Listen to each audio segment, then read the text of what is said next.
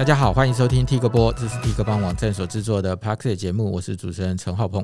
我们会邀请跨领域的工作者来节目中分享和科技有关的看法。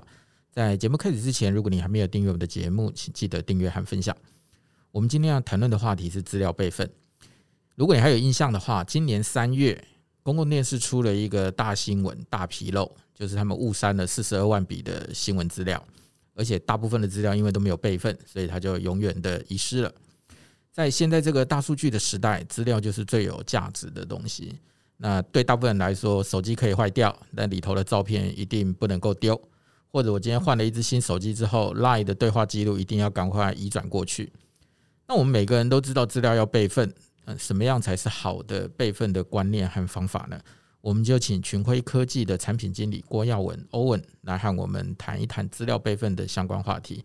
那 Owen 跟大家打个招呼吧。好，浩鹏好，那各位听众朋友，大家好。那我们刚刚一直在谈资料备份，资料备份是。那现在资料备份到底有哪一些方式啊？就是对他们来说，它就很简单，就是把资料存到硬碟里头去，他可能就觉得他他备份了。哦，的确是啦，就是以大家一般人家用者，大家想的就是哦，我去 PC 用上面买一个随身硬碟，外接式硬碟，那把我重要的资料 copy 复制到硬碟里面，然后就完成了。那或者再方便一点，大家会想说，那我买一支 USB，因为现在 USB 的容量也越来越大了嘛，而且很便宜啊。对啊，那随便就是可以取得，然后而且速度又很快。嗯哼。但是当实际真的在做资料备份的时候，你就会发现说，那你九九如果说你累积了很多资料，那你每次传输到外接硬碟，你大概要花六七个小时的时间。那只要一中断，基本上你这个备份就会重新来过。那在呃，最近几年比较流行的就是大家可能会去订阅 Google 的云端空间，或者是 Dropbox，然后就去订阅可能一两 TB 的空间，然后开始做资料的上传。那它的好处就是，其实你在不管在任何一个地点，你去咖啡厅、外出等等的，你随时都可以去下载你备份的资料。但其实这些都有一些的缺点存在。那后来就是最近几年就可能比较盛行，就是可能会去买一些。网络储存装置，然后有点像架设自己私人的云端空间，然后去做到资料的备份。所以你刚刚讲的意思是说，我们一般的备份的方式，对很多人来说最简单的就是我把资料 copy 到我电脑的硬碟里头去，那它可能就多了一份。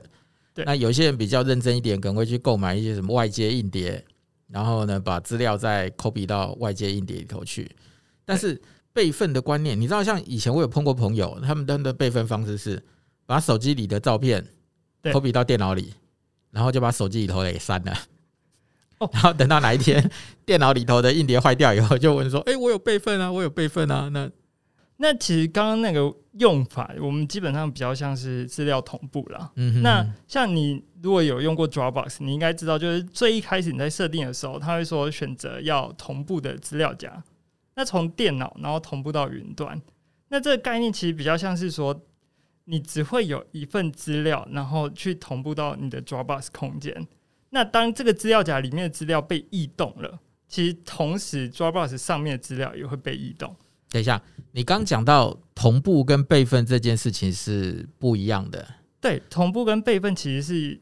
有些人会认为同步就是一种备份，有人有人认为同步就是一种备份，对，因为我手机里有一份，我电脑里还有一份，对，然后或者有人觉得哦，我电脑有一份，云端空间有一份，那是其实它其实是一模一样的东西，嗯嗯，但其实对我们来说，这其实只是你把资料上传到另外一个空间，但它定时会去同步你两边的资料，所以这个不叫做备份，这个不叫备份，因为当你来源端的档案，或者是你手机坏掉了，它同步不到东西，或者是你不小心手机里面删除了特定档案之后，它就会把云端空间的也删除了，资料也同步的删除。嗯嗯嗯，就有点像我们在做文书编辑的时候，当呃你按下储存之后，可能前前一个版本就没有了，就不见了。嗯嗯嗯，对。但是以备份来说，其实我们就是要创造很多个不同的版本。嗯哼，当你在可以在特定的时间点去回复到上一个版本的可能资料或者是系统。哦，你这个备份的观念可能又比现在大部分人所认知的还要再更更更往前一步了。呃，可以这么说，但是我们就是基本上我们会很鼓励，就是所有人，不管是所谓企业用户、个人用户，然后尽量就是去以创造多版本的方式，做到我们所谓的资料保护。啊，你讲这个话题啊，很多的那个美术编辑应该都很有感觉。你去看他们的讨论，都是呢，他们做了一版给客户看，客户就有意见修改，有意见修改。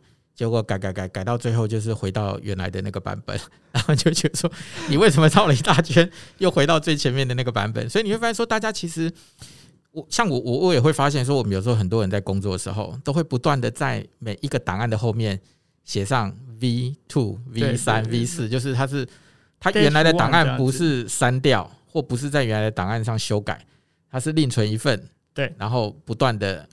不断的更改那个版号，然后你可以知道说每一个版本都被修订了什么东西。万一将来后悔的时候，还有机会找到原来的版本。你觉得这样的东西比较接近于备份？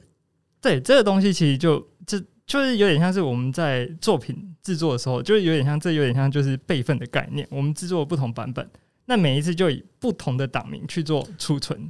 但是我们回到一般大家比较容易比较容易理解的东西啦，就是说我现在。手上有一批照片，对，这一批照片，我可能需要在保存在另外一个地方，拥有一个完整的 copy。对，但是照你一个说法是说，你不可以选用同步这种方式，因为当你的来源端改变的时候，你你所谓的那个备份端，它也跟着被改变了。所以，当你万一你在 A 这边手滑的时候，B 那边也会同时消失。对，那这样子不是一个很好的一个备份的方式。但是如果你今天你今天用的是，譬如说，我现在是拿外接硬碟或随身硬碟把东西拷贝走，对，那理论上它不会是同步啊，因为你不会同时删掉两个地方的东西，对，那这样的东西它有什么样缺点呢？哦，那就是缺点就是你必须手动去做这件事情，嗯嗯，就是它没有你外接硬碟的话，它没有一个软体或程式，你就是要随时说像想到就想到你就要去做拷贝的动作。那如果说你累积一大批，因为现在手机的容量越来越大嘛，假设你有六十 T 的照片要去做复制的动作，那你想，你大概手机要放下多久？你可能一两天的时间都没办法复制完成。一开始呢，就规定自己每周备份，对，后来就变成每个月备份，对，后来就我想到再备份，对，然后通常想到的时候都是等到那个资料坏掉那一天。对，他就想到了，差不多就是等到会漏很多，手机快坏掉的时候，或者是出问题的时候，才想到啊，我要开始来把我里面的照片全部复制出来。那电脑其实也是一样，就算外接硬点，它其实就是你必须要放下你手边所有的工作，放下你的电脑，然后等待等待一段时间，然后去做到资料复制。那之后久了，你就会觉得麻烦，对，然后你就会觉得啊，没关系，我之前有复制过了。然后等到手机真的坏掉了，就会想说啊，我最近出国的照片、最近的作品、素材等等都没有复制下来。那其实就有点像是，这就是外接式硬碟的坏处，它没有一个系统去做到自动化的。自动化，对啊，就取决于你自己的勤劳与否。对，然后你你够勤快，你可以每天做这件事情，你资料就会保存的完整一点。对，那。回到刚讲的，你说像 Dropbox 啊、Google Drive 啊，像现在这些大科技厂商也都在抢食这一块所谓的公共云端这些东西，卖给你云端空间。对，对吧？你看那个 iPhone 的那个手机上，从几 G 啊，五 G 是不是免费？是不是五 G？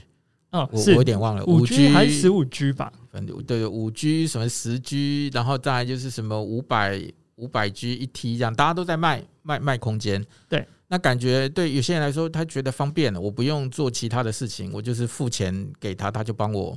你刚讲那个应该算备份来同步，算同步了，算同步了。对对，那应该我觉得有些好像也是有备份的功能嘛，有些有备份的功能，就是就看你付多少钱。对对对，它取决于你怎么设定嘛。嗯哼哼。对，就是有些就是设定资料夹，那你就丢进去，它就会固定把这个档案上传到云端空间。那坏处是什么？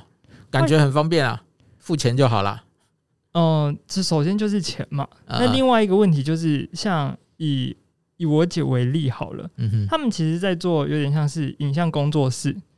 那他们就必须就是将这些影像，因为他们这些影像就是因为是政府标案啊等等的，他们必须就被要求说这些资料要储存十年以上，保存十年以上。十年以上，对。那他们之前就没有想到，就是可能他们之前一开始是用外接硬碟，但是因为常常插拔。那外接硬碟没有完整退出之后，他们其实花了很多钱去做资料救援，因为外接硬碟会损坏嘛。对，对对。那后来想想啊，不对，这样不行，这样下去不行。那他们就去买了一个 Google 的空间，嗯哼哼哼，两 TB 大概花了他们一年大概三千多块，差不多，差不多。对。但问题是他们后来发现一个问题，因为他们一个影像作品大概都是几百 G、几百 G 在做上传，嗯哼。那上传一次，他大概就跟我说，我大概要花四五个小时。那它的网络速度太慢吧？哦，这是 这其实有点像是公有云的限制啦，因为它就是这么多人在存取，它不可能让大家网速都无限。以前我就跟朋友聊过一个一个话题，对，我不知道你记不记得有一阵子，Amazon 它号称不限空间免费上传，一个一年一千八百块，嗯，我那时候我们朋友都有买哦，然后他就死命的死命的往上传，结果才过了一年，他就改规定了。好像是回到了我忘了多少空间，那超过时间没有下载回来，就得全部删掉。他说我当初传了半年多，哎，你现在叫我怎么一口气全部下载回来？对，那这个就是我我那时候我们就一直觉得说，这也是你使用公共云端的另外一个麻烦的地方，就是因为价格跟政策是别人在制定的，对，所以他一旦改了，你就得因应那种方式。所以你刚刚讲说那个上传的时间这件事情。我是同意的啦，对，而且你看，万一哪一天他要下载回来的时候，是因为他们就会陆陆续续，就是这几年都有接了很多专案，那不停的把他的作品往上传。嗯哼，那你在每年重新要订阅的时候，你都会去想这些资料到底要不要保留？要啊，十年啊，那不留又不行。那我续订之后，那空间不够怎么办？再买啊，再买嘛。对，那等到他哪一天真的觉得说，那我不订了，那我这些资料要去哪里？嗯，你放的不惯他，他他会帮你销毁，但是他就是要保留嘛。对，那他上传完之后，他可能每一个档案一次上传三个小时。假设他如果有十个档案，那他重新下载下来的时间就是大概要花可能几天甚至几个礼拜，然后他又要找好几颗外接硬碟，然后去存这些资料作品。又回到最一开始，就是外接硬碟很容易损毁，因为一直在插拔，然后编辑等等的。嗯嗯就是你外接硬碟，有时候你即使你都放在那边不动它，它也可能会因为某种机械故障或干嘛，就是只要是只要是东西，就有可能会有坏，哪怕它几率很小嘛，对不对？对。那万一坏到的是刚好是你很重要的资料，对，那那那就惨了。所以我们后来在谈备份的时候，就是你会听到很多人就会讲说，除了现在公共的云端之外，也有所谓的私人云端，其实基本上谈的就是 NAS 啦。对，但是因为以前其实谈到 NAS 这件事情哦，大概都不是一般人可以可以介入的的领域，因为那时候要架设一个 NAS，其实实在是太麻烦了，所以一般人大概就不会不会想要做这件事情。那现在装 NAS 有比较简单的吗？其实现在市面上 NAS 的品牌很多啦，那。其实现在大家都有点像是尽量把 NAS 的界面做得更人性化一点。其实现在在架设 NAS 都非常的容易。以姐姐刚刚那个例子，我那我最后就建议他说：“那你不如买一台我们群晖的 NAS。”他拿到之后，我也没有手把手教他说：“啊，你要怎么设定？你要怎么设定？”基本上他就是接上电源，接上网路，然后把硬碟插进去之后，诶，他就说：“哦，NAS 架好嘞。”那里面有什么比较厉害的？软体或程式可以使用，因为其实现在 NAS 它已经不是当成一个，它可以，你可以把它称呼为私有云，嗯嗯嗯，对，那然后它也可以做到一些资料的保护啊、分享，因为它其实也可以透过我们 NAS，然后去做到有点像是 Google 的资料分享，给它一个连接，那外面的人就可以透过这个连接下载到这个资料。其实，因为我会找你来聊这个话题，也是因为我自己有使用 NAS 了，是。那我觉得对于某些人来说，他是值得把这个观念介绍给他们。就如果他们有有有需要的话，对，因为我们刚刚一直在谈这个什么 Google Drive 啊、Dropbox 这种公共空间，嗯，那我觉得它还有另外一个比较大的问题，其实是隐私啦。那这也是大家其实比较常讨论的讨论的话题，就是你把你的资料放到一个公共的云端里头去。我觉得某个角度上来说，你要赌很大就是，就是以前你看以前现以前还比较没有谈论到那么多。你看像那个 Google 以前那个不是 Google 了，以前那个什么无名小站，对，很多人把照片上传，然后加个密码就以为就以为就就以为没事了。对，可是你你其实很难忽略掉说，其实工程师就有就有能力进去进去看，更何况还有一些手滑的，万一不小心那个软体机。管软体故障的，所你的资料可能就是暴露在整个网络上。那以现在这种网络时代啊，那个资料只要一旦上了网，那除非地球毁灭，大家都不会，大概都不会消失。所以，变成说有些人开始回过头来，一直想要，嗯，有一些比较安全的私人的云端，对，或者是有一些公司行号，有一些企业，他们就会自己用这种方式去保护自己的一些资料。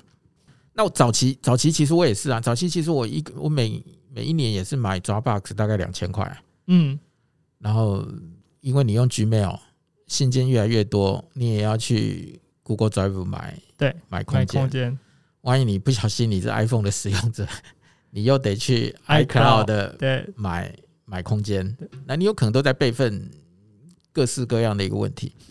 所以后来其实有机会之后，我其实我也装了一个一一个 NAS。坦白讲，我觉得它解决了我不少的解决了我不少的问题。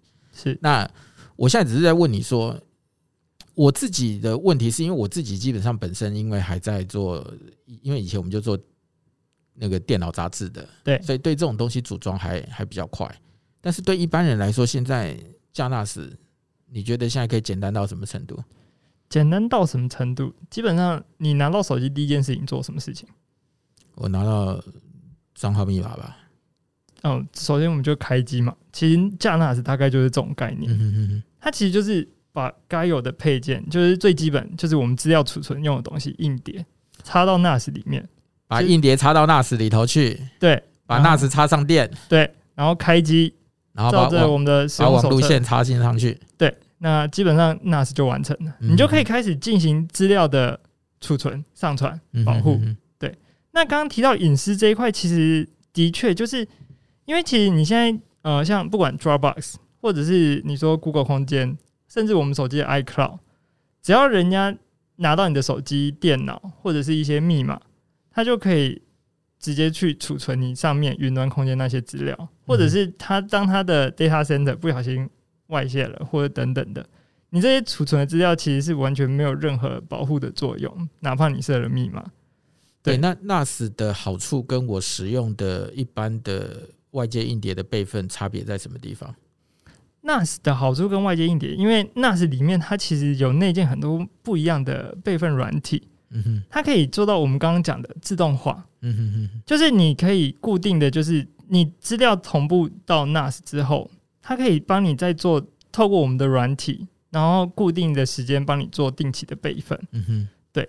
那这件事情其实解决了我们刚刚提到这件事情，就是你要必须就是闲下放下你手边所有的工作，然后接上硬碟，然后去做复制的动作，不需要，因为 NAS 它就可以让你设定一个排程，像你要每周备份，或者是甚至每天备份。对，因为其实我们之前有看过一份报告，其实真的有做到每周备份的人，嗯，就是有一个呃公有云空间他们自己的调查报告，真的有做到每周备份的人，其实不到三成，就是大部分还是对，就是想到才去做备份的动作。对对对，那 NAS 里面其实有不同的软体，然后可以让你定期做到资料备份的事情。所以其实备份最重要的一种精神，应该是想办法让它在不知不觉当中自动化。对，你才能够很完整的把东西留下来。如果你要依靠人性，那就惨了，因为人就是懒了。对，而且你会觉得说啊，我现在好忙哦，那我等等再用好了。然后等等又想说啊，不行不行，我没办法空下六个小时去做哦资料复制的动作。嗯哼，那 NAS 基本上就会尽量就是在不影响你工作的前提之下，然后默默让你定期的去做资料的备份的动作。其实，其实应该是说，当初我们要讲 NAS 的时候，还有一个很重要的观念是，它有一个那种，因为一个 NAS 里头至少都会插两颗硬碟，对，它就是你其中一颗硬碟就算坏了以后，资料还是可以完整的还原嘛，对不对？对。那它的原理到底是什么？哦，就是我们整天。如果有在架 NAS 的人，常常都会听到 RAID 这个字，RAID 是，然后你就可以听到 RAID 零、RAID 一、RAID 五、RAID 十，是。那这些东西到底都是什么？这个 RAID 的概念到底是什么？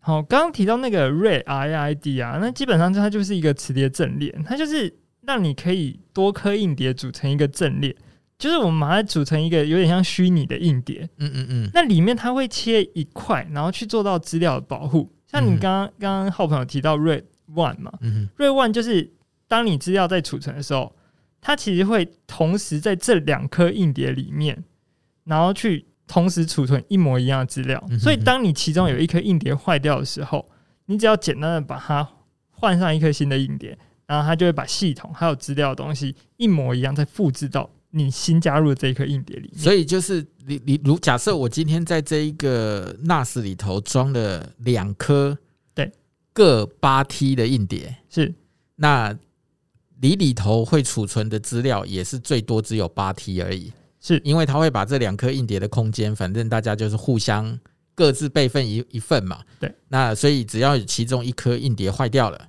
另外一颗只要还是好的，我资料就可以完整的。回来对不对？对，所以那你就是，除非你衰到说你同时两颗硬碟都坏掉，那就没救了。是，那你只要能够把坏掉的那一颗拔出来，换一颗新的上去，你又会同时拥有两颗八 T 的资料在里头。对，这个是 RAID One。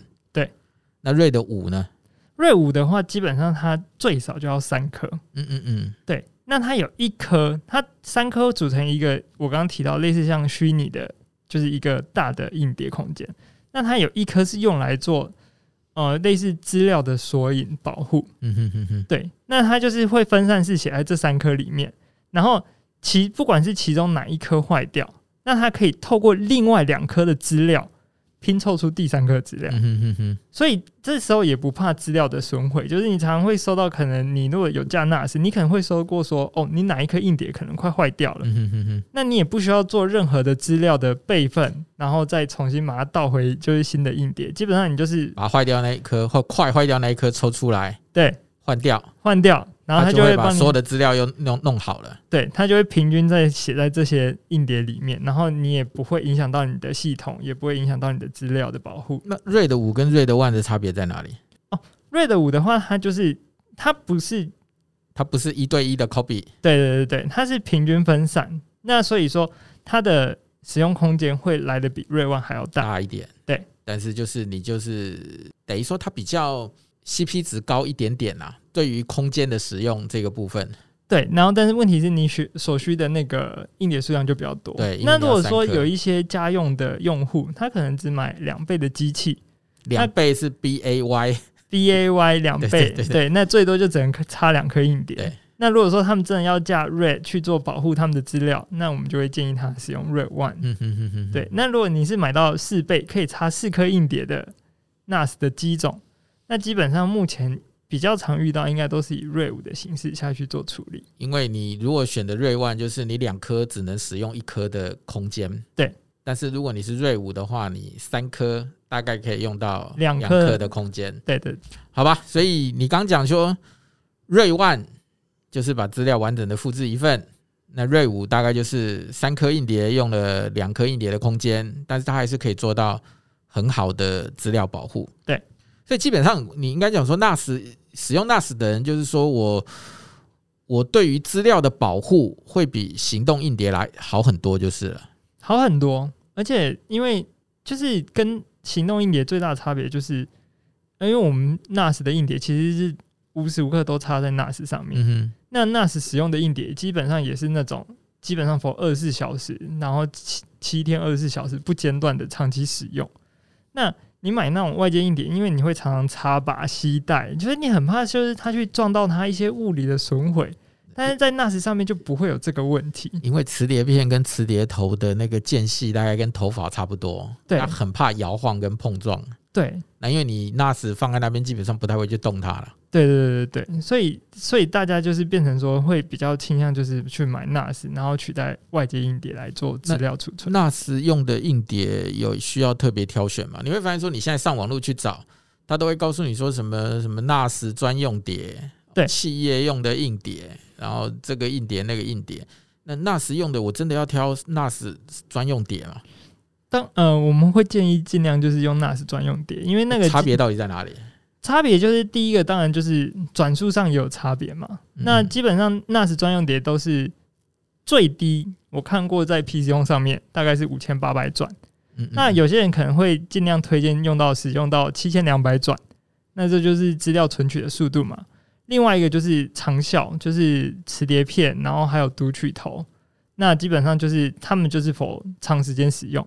像之前在监控比较流行的时候，他们还有推什么监控专用碟。那其实这概念也是跟 NAS 一样，就是资料不停的读写啊、读取啊等等的。其实那就是记忆卡嘛。你看那个行车记录器用的记忆卡，它就是要设计成让你可以。不断的不断的读写，不断的读写，不断的读写。对，他还有去做资料删除的动作，就是他会不停的去复写复写那些储存空间。所以你会建议，如果真的有人要用 NAS，还是买个 NAS 专用碟会好一点？对对对，现在 PC 用都会打包啦，所以基本上就是上去 PC 用，然后就直接配好，就是可能 NAS 专用碟。那我看现在有一些 NAS 都 for 那个二点五寸的硬碟嘛，那我可以买 SSD 来装吗？嗯、呃，有些机种我们现在的确有支援 SSD，嗯哼哼，对，那 SSD 的话就是基本上就是另外一个比较高阶的市场，就是你更在意就是一些资料写入的 performance 效能啊，你希望更快啊，更快速的处理啊等等的。所以 NAS 也是可以用 SSD 的，有现在很多比较高阶机种，就是企业用的机种，但是它的它的好处是因为 SSD 快，对，所以你可以存取的速度变快，对。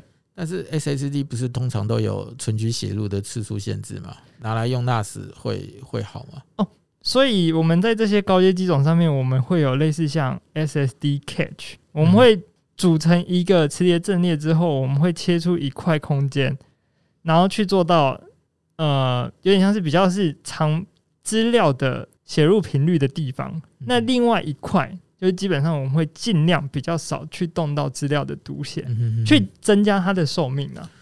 反正它都已经用在高阶机种上了，对，那基本上就是贵了。那你你贵的钱都在花了，大概就不在乎花 SSD 了。是可以可以这么说，对，因为你要的是速度快嘛，你不是要你可以你可以因为资料又有保护，这一颗坏了赶快换一颗就是。对，对我在讲，我本来要问你说，那 NAS 硬碟坏了怎么办？NAS 硬碟坏了怎么办？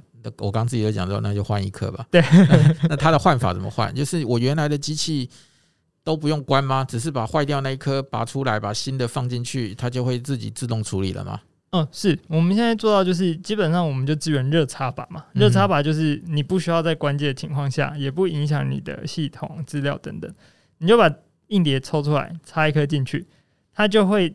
我们的软体会自动把它就是修复成我们那时候建好的虚拟硬碟。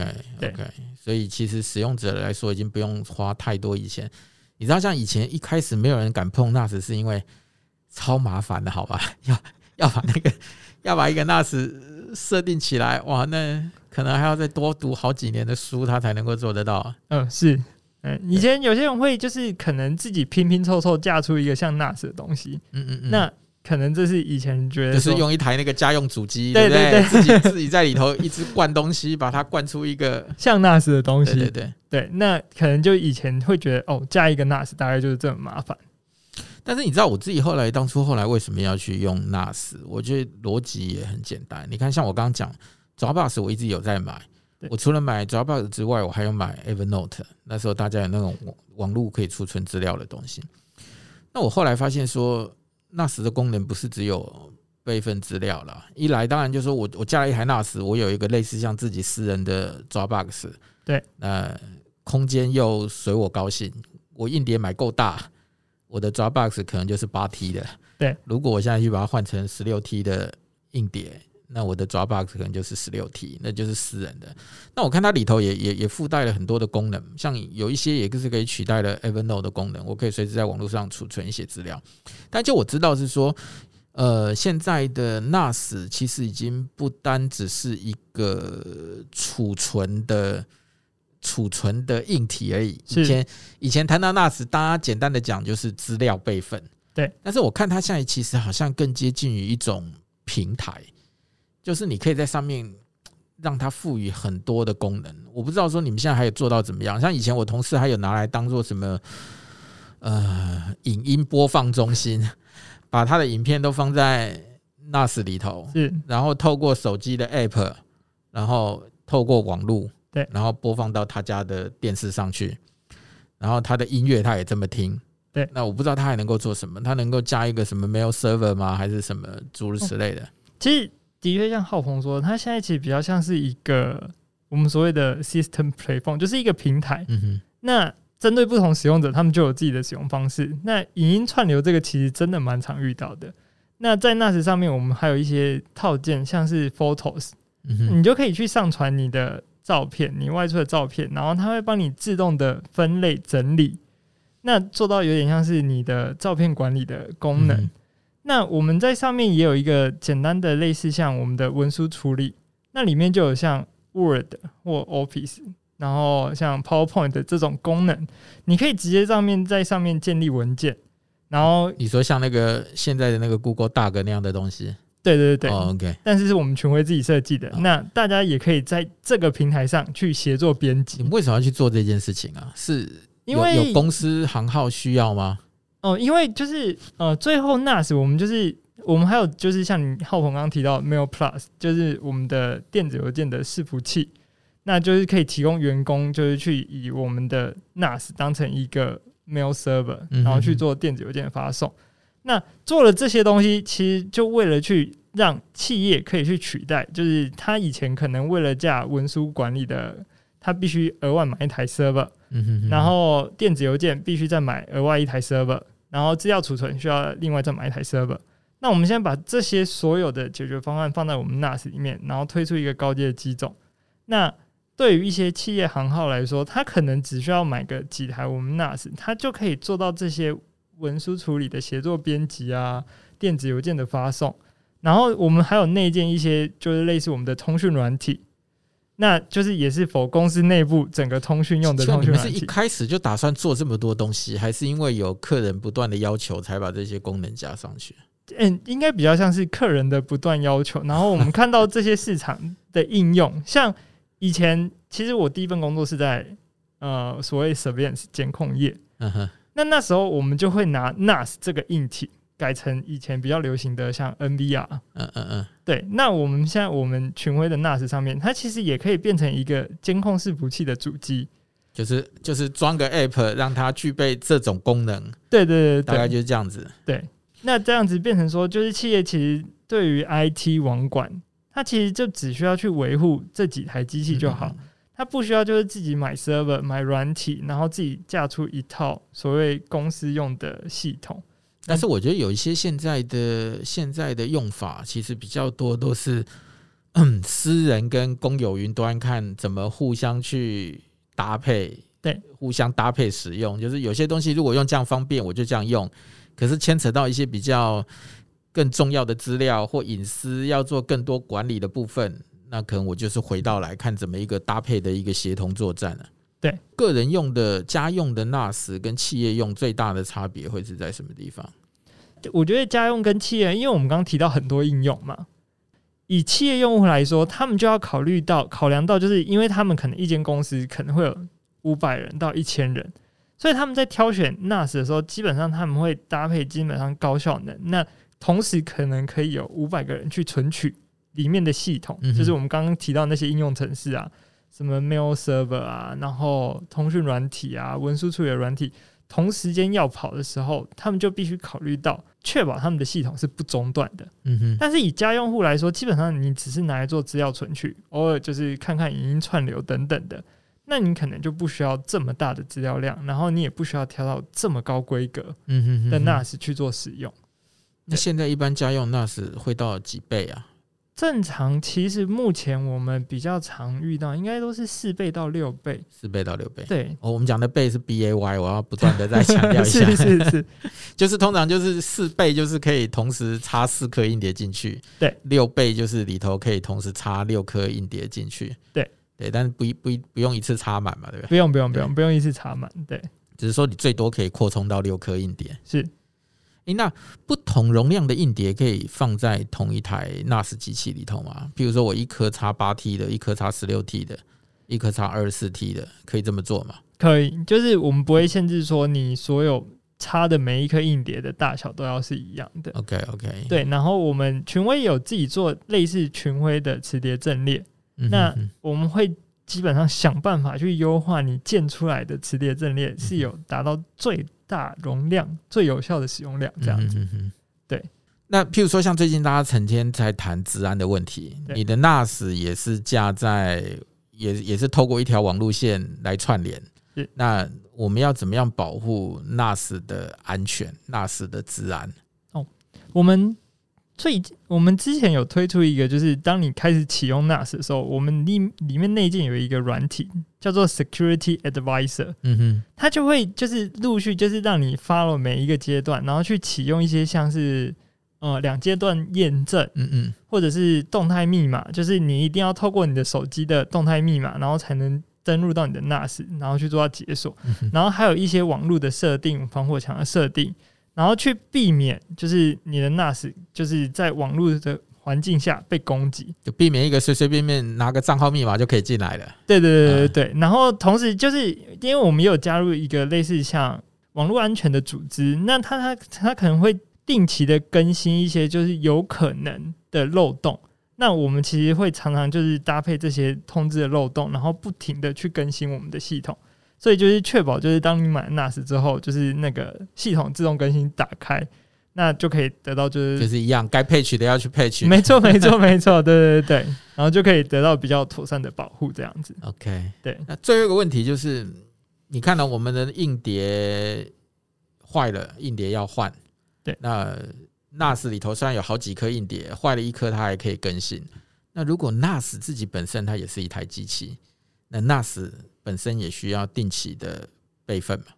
啊，这当然啊，就是有点像我们电脑，我们会定期的备份嘛。那我们的 NAS 也可以让你去做到电脑的资料备份。嗯哼，那你就会想到说，当我 NAS 存了这么多照片啊，然后系统啊等等这些文书处理等等的资料，到底我们要怎么去做到备份？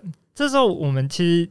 我们就又提到说，我们里面功能实在太多。那我们有针对就是整个系统的一套软体，然后你可以做到整个系统的备份。备备份到哪里去啊？那备份到哪里去？就是我们可以支援到，就是像我们刚刚提到的公有云。Okay, 那我们就可以就是备份整个 NAS 的系统还有资料，然后到公有云上面，或者是我们后来有推出群晖自己的公有云，然后搭配我们的软体。然后可能体验会更好，或者是你这时候外接硬碟终于派上用场了，因为其实你这个系统的备份你并并不会常去存取它嘛，嗯嗯嗯，那你就接上 NAS 之后，然后透过我们的系统备份软体，将你 NAS 上面的系统资料全部备份到外接硬碟，因为其实我们 NAS 很难，就是之前的确有遇过，就是被像勒索软体攻击，那因为它有做到这种妥善的再备份保护。所以你刚讲的是说，他把他整颗 NAS 要么备份到公有云端里头去，是；要么备份到你们群晖提供的公有云端去，或者他把整颗的 NAS 再备份到一颗外接硬碟里头去，做好这种分散，然后多多版本的备份。对，对，这就是我们所谓的，就是至少一份备份版本在异地保护，嗯、哼哼就是像外接式硬碟啊、公有云等等。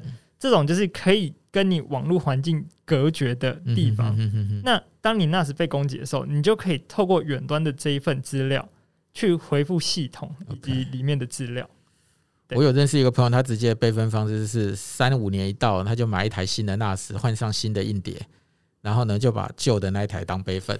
呃，坦白说，我们蛮多企业是这样用，真的吗？对，然后你们应该你们应该很乐乐见大家这样用啊。对啊，对啊，三五年就可以买一台新机器了。那很多影像工作室，他们也是买一台工作用，另外一台就是定期做备份。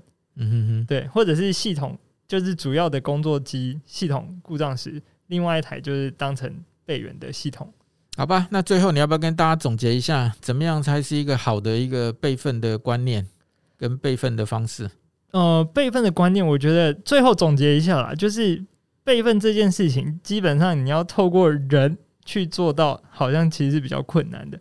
你还是要养成一个定期备份的习惯。嗯、那除了备份之外，其实刚刚一直没有提到，就是我们其实要定期去做到有点像是还原的验证，嗯哼，确保我们的备份资料其实是完整的，OK，, okay 是可以在你需要时。可以妥善的还原你的放在那边，以为是好的。对，下次要去 copy 的时候，告诉你说，因为像之前档案存取失败，之前好像有就是其他案子，就是有点像是高中的那种他们的学成资料。啊，对对对对对，那就是他们一直觉得他们有备份，但是当真的出问题的时候，发现交不回来。对，因为那些备份他们其实没有定期去验证。嗯嗯嗯。对，所以其实备份很重要，但其实还原也是一门非常重要的事情。嗯对，然后另外一个就是我们刚刚提到的，就是随时要准备另外一份，就是备份档案在与你网络环境隔绝的地方，那确保就是你真的系统出问题、网络出问题了，还有一份就是另外的备份档，可以帮助你把这些资料都救援回来。最后，简单一个给大家一个资料备份的口号，就是备份三二一。三的话就是至少三个备份版本，就是我们所谓的三个档案的版本。然后分别储存在两个不同的储存装置里面，NAS 是其中一种，公有云可能也是一种，或者是外接装置也是一种。嗯嗯，那一的话就是就是一个存放在远端，然后或者是我们所谓像公有云，或者是我刚刚提到的再备份的一个储存装置。当你的系统可能遇到之前不是会有呃文山区变电所跳电。然后，当你那时没办法存取的时候，至少你公有云上的那一份档案，你还是可以透过这一个备份。你那个一就是一个异地异地的概念。对对对，就是万一你这个地方淹水了，硬碟泡坏了，你另外一个地方的硬碟还是好的。是，对。OK，那这是给大家一个比较保险的资料备份的一个方式跟观念。对，就是备份三二一。对，没错。好吧，那就谢谢欧文今天的分享哦。那也谢谢大家今天的收听。也希望今天大家有听到一点东西哦，把自己的资料好好的保管。没错，对，不然以前常听到说，那小孩子一辈子从小到大的照片没了，那那时候都来不及了。对，尤其是现在大家也不会把照片洗出来。呃，对啊。然后，当然你知道吗？以前我们讲过说，终极照片的备份方式就是洗一份出来夹在相簿里头，可能会流传的比一点久。对，好，谢谢谢谢大家今天收听，我们越扯越远了，谢谢谢谢大家。